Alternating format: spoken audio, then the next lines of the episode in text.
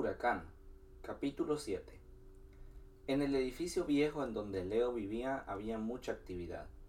Todos estaban preparando para ir a las carreras del desierto. Era el evento más grande de carreras ilegales que se organizaban. Se le decía desierto porque está en una zona desértica, en uno de los pueblos más pobres de todo el país. ¿Ya listaste todo? preguntaba Lara a Leo. Lo veía muy pensativo. Sí, todo bien. De acuerdo. Voy a avisarle a tu hermano para que podamos salir de inmediato. Perfecto, respondió. Su timbre de voz fuerte lo hacía ver como todo un macho alfa. Te veo algo triste, hermano, bromeaba Tony. Leonardo solamente lo vio de reojo, pero no respondió nada y cerró el maletero. ¿Acaso no estás emocionado? Vamos a ganar mucho dinero, volvía a agregar Tony. Era el bromista del grupo, incluso a veces parecía niño, pero era el más inteligente de todos en lo que se refería a mecánica y tecnología. No te emociones, dijo Leo viéndolo fijamente. Vamos, Leo, ambos sabemos que tenemos el mejor auto y además a los mejores corredores. Pero si aún no lo terminas, pero lo terminaré hoy mismo cuando ya estemos allá. Si está todo listo, es hora de que nos vayamos, dijo Layo. En musculatura, tanto Layo y Leo eran iguales. Ambos eran altos y con aspecto fuerte. Únicamente en el timbre de voz las cosas cambiaban, y era que Leo, aunque era el hermano menor, tenía un timbre de voz más fuerte que el de su hermano. En la seriedad, ambos daban miedo, aunque Leo solía ser más risueño, y eso que la risa no era algo que los diferenciara ya que raramente sonreían a menos de que fuera de forma sarcástica. Por ello que Layo encontraba rara la forma de sonreír de la nada de su hermano. Era claro que Leo no estaba muy emocionado por las carreras. Era la primera vez que adelantaban las fechas y por ello no pudo despedirse de Emily.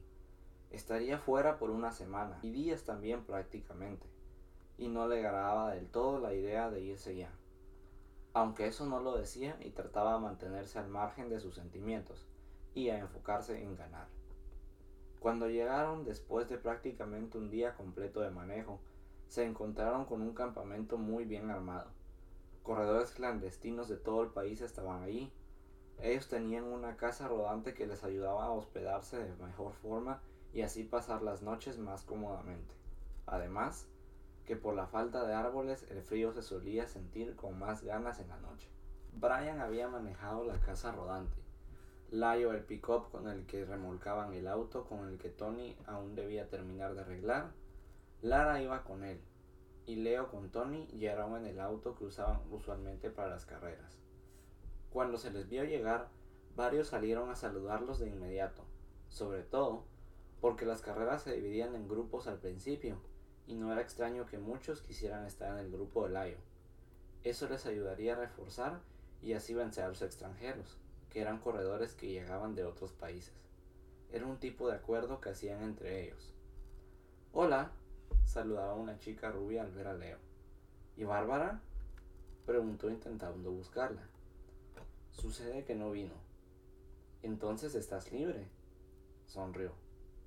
Puede ser, si gustas, te invito a que te quedes conmigo esta noche. Tendré que pedir permiso primero. ¿Qué te parece si luego te busco? Tenemos algunos asuntos que arreglar para mañana. Perfecto, sonrió la chica, y luego de darle un beso en el cuello se fue. Bárbara era la pareja de Leo. Justamente por eso le preguntó por ella. Al parecer el Leo que conozco volvió, dijo Lara acercándose a su cuñado. ¿Por qué lo dices? No perdiste tiempo y al parecer no dormirás solo esta noche. La única pregunta que tengo es, ¿qué va a pasar cuando Bárbara regrese? Preguntó. No tiene que pasar nada, pero es tu pareja. Bueno, no lo sé. Desde que entré a prisión la segunda vez no hemos hablado. Creo que ya es un tema que se finalizó. ¿Y la otra chica? ¿Cuál chica? La de la ciudad la que te hace ir a terreno enemigo solamente por verla. Ah, bueno, ese es otro asunto, sonrió. Las apuestas se hicieron esa noche. Se definieron 10 grupos y las primeras carreras se cerraron con la inscripción de los 10 primeros participantes que representarían a cada grupo. En total eran 10 circuitos. Los corredores que estuvieran en los grupos que hubieran ganado más carreras competían por el premio final, 100.000 billetes verdes, entre ellos mismos. Se definió que las primeras cinco carreras las correrían los que se habían unido. Las cinco últimas las correrían ellos, comenzando por Lara, luego Tony, seguido de Brian, Lion y por último Leo. Cada una estaba premiada con 5.000 billetes verdes o más, dependiendo del número de la apuesta y si aumentaba, aunque raramente lo sucedía. Ya no me buscaste, decía la chica rubia. Había llegado a abrazar a Leo, en donde él estaba sentado solo, mientras observaba bailar a su hermano con Lara. Tony y Brian estaban jugando póker a un lado. Pensé que te gustaban las cosas más fuertes, agregó la chica con cierta sensualidad, luego de notar que bebía gaseosa. Vine a correr y a ganar. No puedo comportarme como un inútil en este momento, respondió y le dio un trago a su bebida. Entonces, ¿qué? ¿Qué de qué? ¿Me aceptas la invitación de dormir juntos? Leo no respondió nada, pero se levantó de la silla y se fue con ella. Maya. Ese era el nombre de la rubia. En algún momento había sido una noviecita hasta que apareció Bárbara. Era la hermana de la competencia de él y su hermano, pero eso poco importaba. Normalmente siempre se reencontraban en algunas carreras y únicamente cuando estaba Bárbara era que se mantenían distantes. Pero esa no era la ocasión, por lo que esa noche Leo no durmió solo. ¿Te caíste de la cama o el suelo estaba muy duro? preguntaba Brian al día siguiente. Eran las 5 de la mañana cuando se encontró a Leo sentado en una de las sillas afuera de la casa rodante. Alrededor no había ni rastro del relajo de la noche anterior, ya que todos estaban durmiendo. Eso mismo te iba a preguntar. Bueno, pues yo sí tengo una excusa, y es que con Tony vamos a seguir viendo el auto.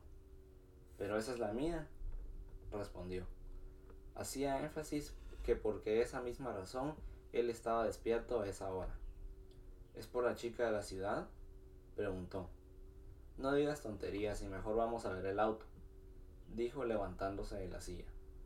Si bien era cierto que había pasado la noche con Maya, el que se levantara tan temprano demostraba la poca comodidad que sintió luego de que la diversión pasara.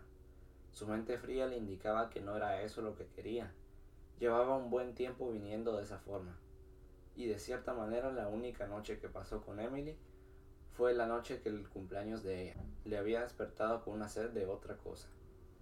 Las mujeres que conocían solían ser rudas o de una vida menos inocente que la de Emily, cosa que le hacía desearla aún más de lo que ella lo hacía.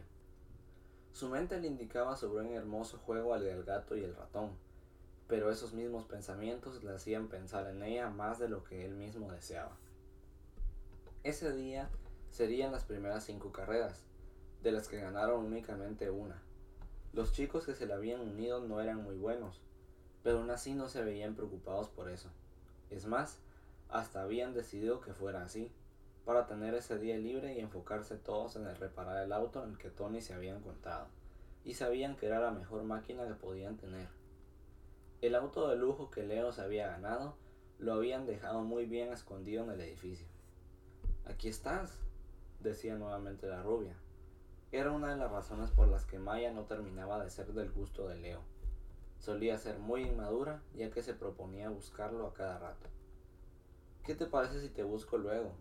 Es que estoy ocupado. Bueno, te estaré esperando, dijo y se fue. ¿Qué diría Bárbara si te viera? preguntó Tony con su típica burla. Leo se quedó callado y siguió con lo que estaba, ayudando a reparar el auto. Yo tengo la misma pregunta. Vamos, Lara. Volteó Leo a verla.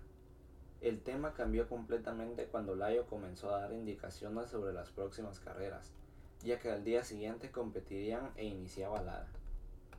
Saben que necesitamos dos autos más, y me acabo de enterar que un viejo amigo está organizando una carrera esta noche. ¿En dónde? preguntó Lara.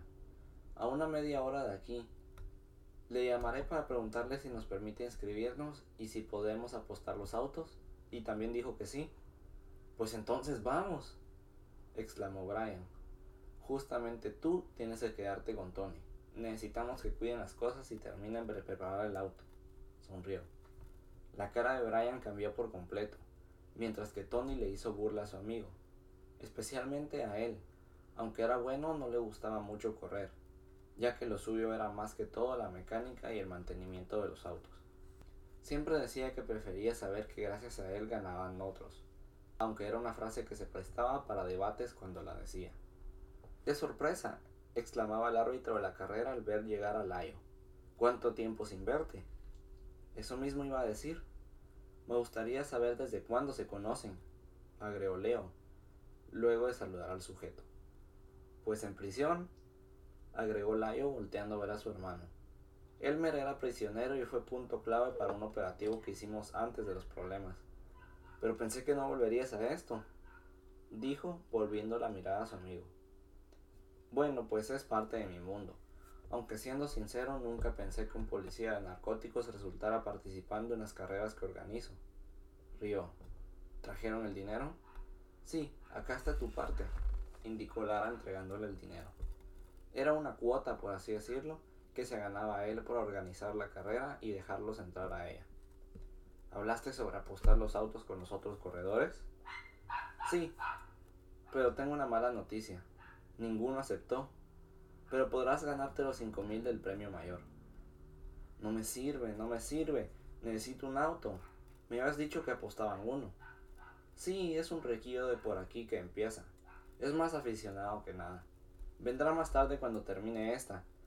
Dijo que quería ver el auto que apostabas tú primero para decir si sí o no. La cara de los tres fue sorprendente al ver llegar al tipo con el que apostarían. Llevaba un auto con un motor 2.5 litros de 4 cilindros boxer, turbocargado y 310 caballos de fuerza. ¿Será como quitarle un dulce a un bebé? exclamó Layo con felicidad, luego que el muchacho aceptara hacer la apuesta. Y tal como lo dijo, así fue, por lo que al volver a donde estaban sus amigos llevaban un nuevo juguete. Por su parte, Emily había tenido un día tranquilo. Comenzó su jornada de trabajo como todos los días, con una alarma que le hacía despertar a las 5 de la mañana y el taxi de Chuck a las 7 y 15, que le hacía llegar a su trabajo puntual. Claro que le pareció extraño no ver a Leo, bien vestido y con un bombón rojo esperándola fuera del edificio. Pero de igual forma, gracias a su concentración, pudo completar su itinerario en el trabajo sin mayor problema. Contando las muchas preguntas que recibió por parte de sus compañeras, acerca de Dani y su esposa. ¿Cómo te fue? preguntaba al verla llegar al hospital. Normal, como siempre, aunque no puedo evitar dejar de sentir una espina cruzada en mi estómago cuando veo a Berta en la que debería de ser mi oficina. Uf, mejor no hablo del trabajo. Por favor, río. Y puedo saber, ¿de dónde sacaste a tu amigo? No te imaginas lo agradecido que estoy. Es Eleazar. Te hablé de él. Ah, es cierto. Ni siquiera me recordé de eso cuando nos presentaste. Creo que tenía la cabeza muy ocupada como para pensar en esa información. ¿Te pareció agradable? Por favor, Emily, ayudó a mi esposa y a mi hijo. No te imaginas lo mucho que significa eso para mí. Lo sé, se portó como todo un caballero. Más que caballero, diría yo. Pero esa cara no tiene cara de cansancio y tampoco de leaza. ¿Qué pasó? ¿Recuerdas que el sábado fue mi cumpleaños, cierto? Sí, y sé que te debo tu regalo. No, no lo dije por eso. Esa noche fui a casa de Emmet, en donde me organizó una fiesta extraña, ya que nunca se había tomado esa molestia. Extrañé a mi mamá por su desaparición y actitud que desconozco, ya que ni siquiera me llamó para felicitarme y luego vi a mi papá con una mujer muy cariñoso. Además, tampoco tuvo la decencia de siquiera felicitarme. Más pareció que llegó para mostrarles a todos lo bien que está. Fue una noche difícil. Lamento mucho no haber estado, pero ya te imaginarás. En serio no te preocupes por eso. La cosa es que entre tanta incomodidad me entré a la casa y me recosté en la cama de Emmet. Y allí llegó el sujeto del bombón que te dije y me fui con él. Pasé la noche más estupenda de todas. Y para parecer loca, nos besamos. ¿Te imaginas? Me besé con un extraño. ¿Sabes su nombre? Sí, se llama Leonardo. Entonces no es un extraño completamente. Pues a qué te refieres? ¿Saliste con él? Eso debió ayudarte a conocerlo un poco. Bueno, sí. Al menos sé que debe ser un riquillo porque maneja un auto muy lujoso. Parece que me gané la lotería. Tengo pretendientes adinerados al parecer. Lo que no sé es qué hice para merecer tal cosa. Mm, cualquier otra estaría saltando de emoción. Tú sabes que nunca he sido interesada. Me gusta darme lujos, pero por eso trabajo duro. Nunca he pretendido casarme con un millonario para dármelos. Quizás por eso es que te está sucediendo. De igual manera no debí besarme con ese hombre. Tienes 23, eres joven, pero trabajas como si tuvieras 60. Son cosas que pasan, disfrútalas, pero no te arrepientas. Únicamente si no te gustan, ten cuidado de no volver a hacerlas.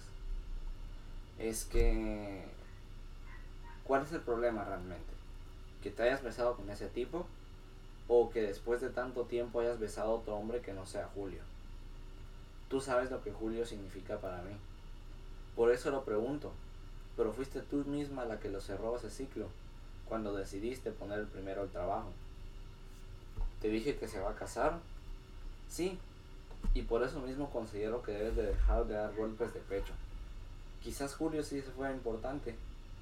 No quizás, lo fue. Y no creo que pueda haber en mi vida otro hombre tan importante como él.